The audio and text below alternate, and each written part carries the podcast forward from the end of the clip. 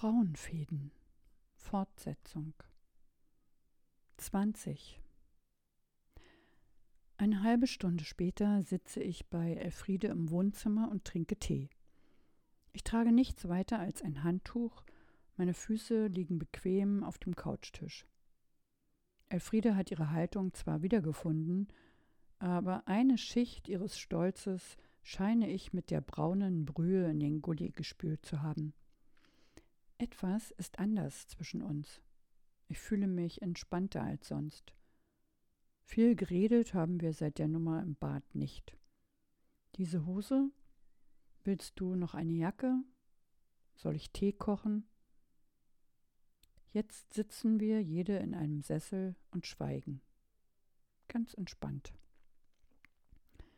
Warum kannst du mich eigentlich nicht leiden? Das ist offensichtlich keine Frage, die Elfriede in dieser Situation erwartet hat. Sie zieht die Augenbrauen zusammen und presst die Lippen aufeinander. So ein Blödsinn. Du bist meine Enkeltochter. Das weiß ich. Das war auch nicht die Frage. Ich will wissen, warum du Sophie magst und mich nicht. Und ich sage dir, das bildest du dir ein. Du warst schon als Kind in dieser Hinsicht komisch. Ach ja? Und wie äußerte sich das? Du hast dich immer mit allen gestritten. Mit deiner Mutter, mit Sophie, mit mir sowieso. Ich war ja die böse alte Hexe. Nur dein Vater, der war der liebe Gott. Mein Vater war der Einzige, für den ich wichtig war. Der Einzige, der mich verstand. Und deswegen liebte ich ihn. Und hör mir auf mit dem lieben Gott. Deine Mutter liebte dich auch, sogar als du in den schwarzen Sachen mit den Löchern herumgelaufen bist. Die liebt dich heute noch. Deswegen sagt sie ja auch nichts, weil sie Angst hat. Was sagt sie nicht? Wovor soll sie denn Angst haben? Elfriede schweigt. Offensichtlich sind die beiden Frauen nach Hause gekommen wir haben die Tür nicht gehört. Marina, bist du oben? Ich sehe keine Veranlassung, diese Frage zu beantworten. Was glaubt Mutter denn? Dass ich geflüchtet bin? Schritte auf der Treppe, die Wohnungstür wird geöffnet. Als nächstes höre ich einen Schrei. Ich habe die Tür zum Bad nicht geschlossen. Wie sieht es denn hier aus? Was habt ihr denn? Seid ihr verrückt? Schritte hinaus. Inge, komm hoch, das musst du dir ansehen. Kurze Zeit später höre ich von Inge ein mattes Oh, und dann stehen die Damen in der Tür. Offensichtlich haben sie eine andere Szene erwartet. Aus Mutters Blick kann ich Ärger und Verwunderung ablesen. Auch Inge staunt, und beiden zusammen gelingt es, Elfriede ein Lächeln zu entlocken. Wahrscheinlich hofft sie, dass das Auftauchen ihrer Töchter ihr eine weitere Unterhaltung mit mir erspart. Da soll sie sich mal nicht zu früh freuen. Wollt ihr auch einen Tee? Beim Aufstehen rutscht mir das Handtuch vom Körper, aber das spielt jetzt auch keine Rolle mehr. Elfriede zeigt mit dem Finger auf das Sofa. Ihr könnt euch auch setzen. Was heißt hier setzen? Ich werde wohl das Chaos beseitigen müssen, das meine liebe Tochter hinterlassen hat. Dafür ist sie sich bestimmt zu fein. Das hat gar nichts mit fein oder nicht fein zu tun. Willst du, dass ich dir Omas Bad vollkotze, dann mache ich es. Musst du dich eigentlich immer so vulgär ausdrücken? Kann man da nicht von übergeben sprechen? Wie du willst. Bevor ich mich also übergebe, ziehe ich es vor, wieder ins Bett zu gehen. Ihr wisst doch, ich habe einen Kater und mein Herz tut mir auch weh. Es wäre nett, wenn ihr mich eine Weile in Ruhe lassen würdet. Es sei denn, ihr wollt mir etwas mitteilen. Etwas, von dem Oma denkt, Mutti hätte zu viel Angst, es mir zu erzählen. Ich mache absichtlich eine kleine Pause. Und? Elfriede sieht mich eigenartig an. Sollte das etwa Bewunderung sein? Mutter und Inge ist etwas peinlich, aber sie tun so, als wäre es das nicht. Die haben keine Ahnung von Gesichtserkennung und diesen Dingen. Mutter greift sich mein Handtuch, legt es mir um die Schultern, na wunderbar, dann ist hinten und vorn alles nackig, aber so schiebt sie mich durch die Tür. Draußen flüstert sie, ich wüsste doch, dass Oma manchmal wunderlich wäre und ich solle mich ruhig hinlegen, das würde mir gut tun. Manchmal ist Elfriede geistig abwesend, das stimmt. Und manchmal hört sie nicht, was man sagt. Oder sie will es nicht hören, was auf dasselbe hinausläuft. Aber so ganz glaube ich Mutters Worten nicht, und wäre ich nicht so erschöpft, dann würde ich jetzt eine Diskussion anzetteln. Stattdessen hebe ich zum Abschied meinen Arm und gehe nach unten in mein Bett. Nur die Briefe nehme ich mit, die Christina mir gebracht hat. Sogar nummeriert hat sie sie. Der Umschlag mit der Nummer 117 will als erstes gelesen werden. Warum hätte sie sonst so ein großes Ausrufezeichen darauf malen sollen? Zwei Seiten. Damals hatte ich wohl gerade angefangen, mit Schreibmaschine zu schreiben. Allerdings habe ich in jeder Zeile handschriftlich etwas verbessert. Es war eine alte Maschine. Sie hatte kein Korrekturband. 15.08.91 Liebe Christina, es ist vollbracht. Ich habe mein Zimmer nicht nur mit neuer Raufasertapete beklebt, nein, auch frisch gestrichen habe ich es. Mehr ist im Moment nicht zu tun. Hoffentlich war es die richtige Entscheidung, zu Lisa und Babs zu ziehen. Es ist immerhin etwas anderes, ob man sich ab und zu in der Kneipe trifft oder ob man zusammen lebt. Aber sie haben mir versprochen, dass ich die gleichen Rechte habe wie sie. Die gleichen Pflichten natürlich auch will sagen, es gibt einen Putzplan. Außerdem kocht einmal in der Woche eine für alle. Eigentlich ganz nett. Aber sonst stelle ich immer wieder fest, dass Westfrauen eine eigene Spezies sind. Das wird in Ulm kaum anders sein als in Berlin. Wir haben uns darüber ja schon oft amüsiert. Was die zum Beispiel unter Frauensolidarität verstehen. Sie verunstalten Autos und Wohnungstüren, wenn ein Mann sich davonstehlen will. Eigentlich erstaunlich, dass Männer sich trotzdem noch auf Beziehungen einlassen. Vor ein paar Tagen habe ich mir von Lisa eine alte Schreibmaschine geliehen und auf dieser kleinen, süßen Maschine schreibe ich dir nicht nur diesen Brief, ich habe auch einen Text über meine Familie angefangen. Darin erzähle ich von meiner Mutter und von meiner Tante Inge, die man, wie du ja weißt, als Kinder nach Russland verschleppt hatte. Mein Vater, der so vom Sozialismus überzeugt war und der jetzt genau deswegen ein schlechtes Gewissen hat, der kommt natürlich auch vor. Er lässt sich immer noch von allen herumkommandieren. Von meiner Mutter mit ihrem Putzfimmel, von Elfriede, die kalt wie Hundeschnauze ist, von Sophie. Ich habe aber auch darüber geschrieben, wie schwierig ich es finde, mich irgendjemanden in dieser Familie zugehörig zu fühlen. Früher dachte ich, ich würde zu meinem Vater gehören. Aber wie soll man vor einem Respekt haben, der sich ständig demütigen lässt, der immer nur Ja und Amen sagt? Das Schreiben fällt mir leicht, ich habe schon 40 Seiten. Das wollte ich dir heute erzählen. Vielleicht werde ich ja Schriftstellerin, wenn ich groß bin. Denn das ist es, was ich wirklich will. Männer sind auch wichtig. Wer weiß das besser als du? Du kennst ja alle meine Liebesgeschichten. Aber das kann nicht alles sein. Also, sieh dich vor. Deine Marina. Das ist ja mal ein eigenartiger Brief. Ich kann mich nicht erinnern, ihn geschrieben zu haben. Ich kann mich auch nicht an den Text erinnern, von dem da die Rede ist. Interessant finde ich, dass ich offensichtlich über meine Familie schreiben wollte. Über meinen Vater, der damals ja noch gelebt hat, über meine Mutter, Tante Inge, obwohl ich mich niemandem zugehörig gefühlt habe. Vielleicht hatte ich so etwas wie eine Familiensaga im Sinn. Gelesen habe ich so etwas immer gern. Was ist aus den 40 Seiten geworden? Ich muss sie weggeworfen haben. Der Regen klingt wie ein Wasserfall. Einzelne Tropfen entlocken dem Abflussrohr helle Töne. Ich habe das Fenster geöffnet und lehne mich hinaus. Es riecht nach frisch gewaschener Wäsche, obwohl ich keine entdecken kann. Früher liebte ich es, meine Nase in die Bettbezüge zu stecken. Aber vielleicht habe ich mir das auch nur eingebildet. Vielleicht hat Elfriede recht und ich war schon immer komisch. Vielleicht habe ich es auch allen schwer gemacht. Ich weiß es nicht. Aber eines weiß ich. Im Liegen lässt es sich besser nachdenken. 21. Ich habe Christina nicht kommen gehört. Sie sieht sich in dem winzigen Zimmer um. Hier wohnst du jetzt also. Nein, hier wohne ich nicht. Ich weiß nicht einmal, wie ich hierher gekommen bin. Ich nehme ihre Hand und ziehe sie hinter mir her nach draußen. Eine Wiese. Dahinter ein großes altes Haus, ein Gutshaus vielleicht.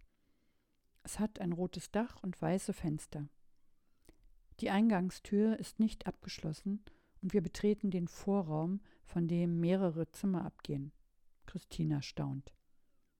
Das ist wirklich dein Haus? Ja, das ist mein Haus. Aber ich habe es noch nie vorher betreten, habe noch nie darin gewohnt. Marina, hallo, Marina. Jemand ruft, aber ich möchte in meinem Haus bleiben. Mutters Stimme wird lauter, sie bedient sich der oberen Tonlagen. Jetzt hast du lange genug geschlafen. Das Frühstück ist fertig, beeil dich. Wir gehen auf die Terrasse. Wahrscheinlich ist es mitten in der Nacht. Mutter ist genau wie Elfriede Frühaufsteherin. Morgenstund hat Gold im Mund. Die Tür klappt. Ich höre ihre und jetzt auch Inges Stimme, die beiden lachen über irgendetwas. Wenn Inge dabei ist, kann es so früh nicht sein. Trotzdem hätten sie mich nicht aus meinem Traum reißen müssen. Mutter hat recht. Ich habe fast 15 Stunden geschlafen. Meine Knochen finden das nicht witzig. Ich könnte einen Kran gebrauchen, der mich aus dem Bett hebt. Im Bad sehe ich, dass auch ein Facelifting angebracht wäre. Meine Wangen sind doppelt so dick wie sonst, auch die Schwerkraft scheint heute stärker zu sein. Dafür kleben die Haare am Kopf und unter den Augen haben sich lila Schatten breit gemacht. Ein Fremder würde mich wahrscheinlich für die ältere Schwester von Walli und Inge halten. Viel besser sehe ich auch nach der Dusche nicht aus. Ich massiere die Kopfhaut, das Haar wirkt danach voluminöser, dann benutze ich einen von Mutters Lippenstiften. Knallrot, bitte. Ich nähere mich meinem tatsächlichen Alter. Die Terrasse liegt im Sonnenlicht. Trotzdem hat sich Mutter eine Steppjacke über ihr Shirt gezogen. Inge trägt ihren Schal zum cremefarbenen Rollkragenpullover. Mir ist noch warm vom Duschen. Eine Jacke kann ich später holen. Flott. Inge nickt mir aufmunternd zu. Du sollst nicht immer meine Lippenstifte benutzen. Mutter hält mir ärgerlich die obere Hälfte eines Brötchens entgegen. Kürbiskern, magst du doch. Ich möchte aber lieber unten. Sie legt die Hälfte zurück in den Brotkorb, beißt energisch in ihr Brötchen. Das habe ich, und das gebe ich auch nicht her. Inge nimmt ein neues Brötchen aus dem Korb und schneidet es in zwei Hälften, die untere hält sie mir entgegen. Dann nimm das. Mohn mag ich nicht. Siehst du, Inge, sie ist immer noch eine Mäkeltante. Dies mag sie nicht, das auch nicht, man kann es ihr nicht recht machen. Hast du schlechte Laune? Mein Ton ist schärfer als beabsichtigt, aber ich ärgere mich. Warum habe ich mir noch keine Alternative überlegt? Ich hätte wirklich für ein paar Tage zu Lisa und Babs fahren sollen. Dann hätte ich gestern keinen Kater gehabt und meine Familie ginge mir auch nicht auf die Nerven. Inge möchte mal wieder vermitteln. Schlechte Laune hat deine liebe Mutter nicht. Sie ärgert sich nur, weil du so lange geschlafen hast. Mich hat sie auch schon um neun aus dem Bett geworfen. Geworfen? Ich habe dich nur gefragt, ob du vielleicht das Frühstück machen könntest während ich unsere Mutter versorge.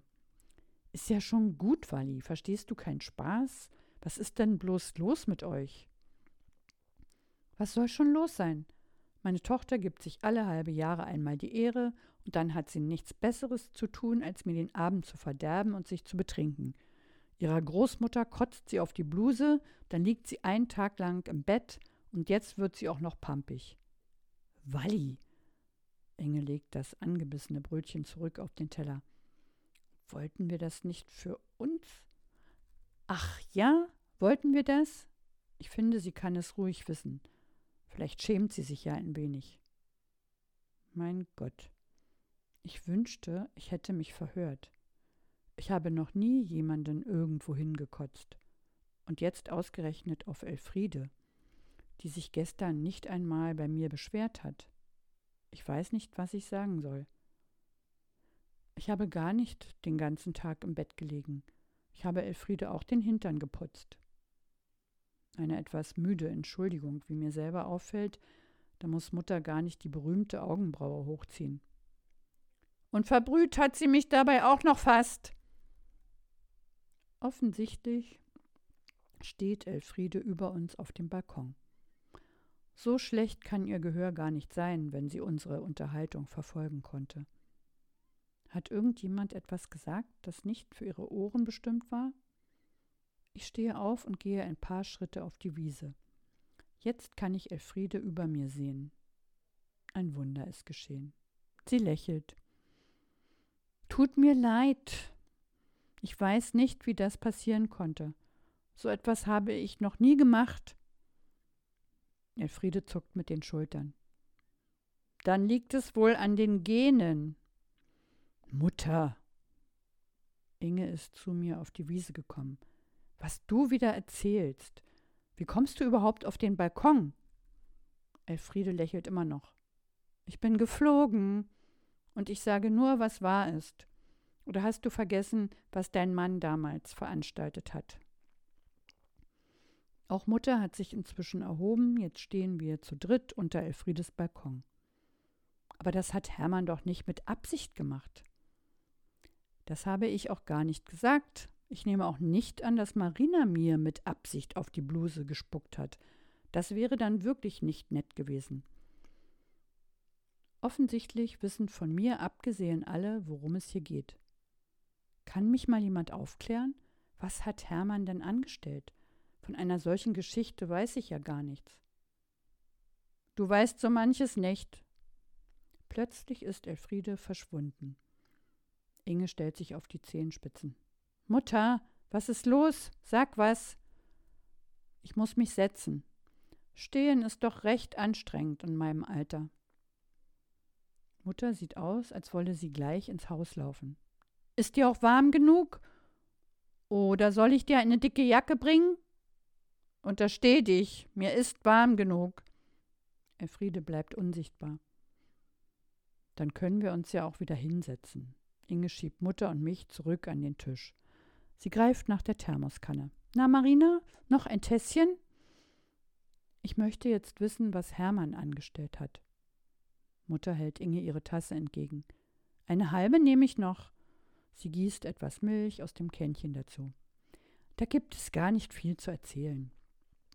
Bei einem Geburtstag haben unser Vater und Hermann ein dummes Wetttrinken veranstaltet.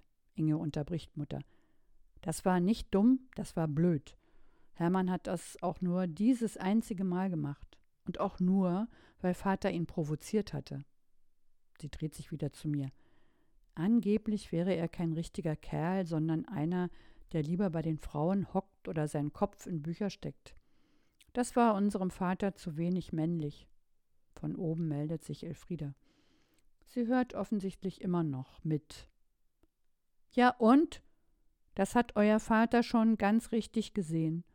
Heute würde man zu einem wie Hermann Frauenversteher sagen. Und das ist immer noch kein Kompliment, wenn ihr mich fragt. Aber mit dieser Masche lassen sich die Weiber ja um den Finger wickeln. Mutters Augenbraue geht schon wieder hoch. Wie sie das nur macht? Sie spricht mit Absicht etwas lauter. Bei dir hatte er damit ja keinen Erfolg. Du bist eben ein Macho. Sie zwinkert uns zu. Chapeau. Tatsache ist jedenfalls, dass unser Vater aufrecht das Zimmer verließ, nachdem Hermann vom Sofa gerutscht war. Es scheint, als hätte sie keine Lust, mehr zu erzählen. Da kennt sie mich aber schlecht. Allerdings fällt mir zuerst noch etwas anderes ein. Wo war eigentlich Papa? Ich weiß gar nicht, ob ich den da schon kannte. Das war noch Ende der 50er Jahre. Dein Vater habe ich ja erst 1960 kennengelernt, wenn ich mich richtig erinnere. Du weißt nicht mehr, wann ihr euch kennengelernt habt? Reg dich nicht schon wieder auf. Ich sagte es doch, 1960. Und wie ging es mit Hermann weiter? Mutter schaut Inge an. Die soll erzählen. Wir hatten ihn aufs Sofa gelegt, wo ich dann später auch schlief. Irgendwann in der Nacht ist er aufgewacht, weil er dringend aufs Klo musste. Und dann hat er mit seinem betrunkenen Kopf das Bad nicht gefunden. Obwohl sie versucht, das aufsteigende Lachen zu unterdrücken, gelingt es ihr nicht. Mutter beeilt sich, die Geschichte zu Ende zu bringen. Er ist in das Schlafzimmer unserer Eltern gegangen, hat das Licht angemacht. Davon sind die beiden zwar wach geworden, aber weil die so perplex waren, konnten die gar nichts sagen. Hermann hat die Schranktür geöffnet und in den Schrank gepinkelt. Dann hat er das Licht ausgemacht und ist wieder zurück ins Wohnzimmer gegangen. Auch sie kann das Lachen jetzt nicht länger zurückhalten. Hermann pinkelt in den Kleiderschrank seiner Schwiegereltern. Nachdem ich mir die Szene in allen Einzelheiten vorgestellt habe, muss ich ebenfalls lachen. Es dauert eine Weile, bis ich mich wieder beruhigt habe. Das war ihm bestimmt sehr peinlich. Habt ihr deswegen nie darüber geredet? Inge hat sich wieder im Griff. Wir haben deswegen nie wieder darüber geredet, weil ihm das keiner erzählt hat. Wenn er davon gewusst hätte, wäre er nie wieder mit zu den Eltern gekommen. Mutter nickt. Stimmt. Er war immer so ein feiner, aber auch ein empfindlicher Mann. Der hätte sich so geschämt, der hätte. Sie lässt offen, was dann passiert wäre. Mir gehen ein paar Dinge durch den Kopf. Und deswegen wolltet ihr mir auch nichts davon erzählen, dass ich um Oma auf die Bluse gekotzt habe. Richtig, beide Frauen nicken.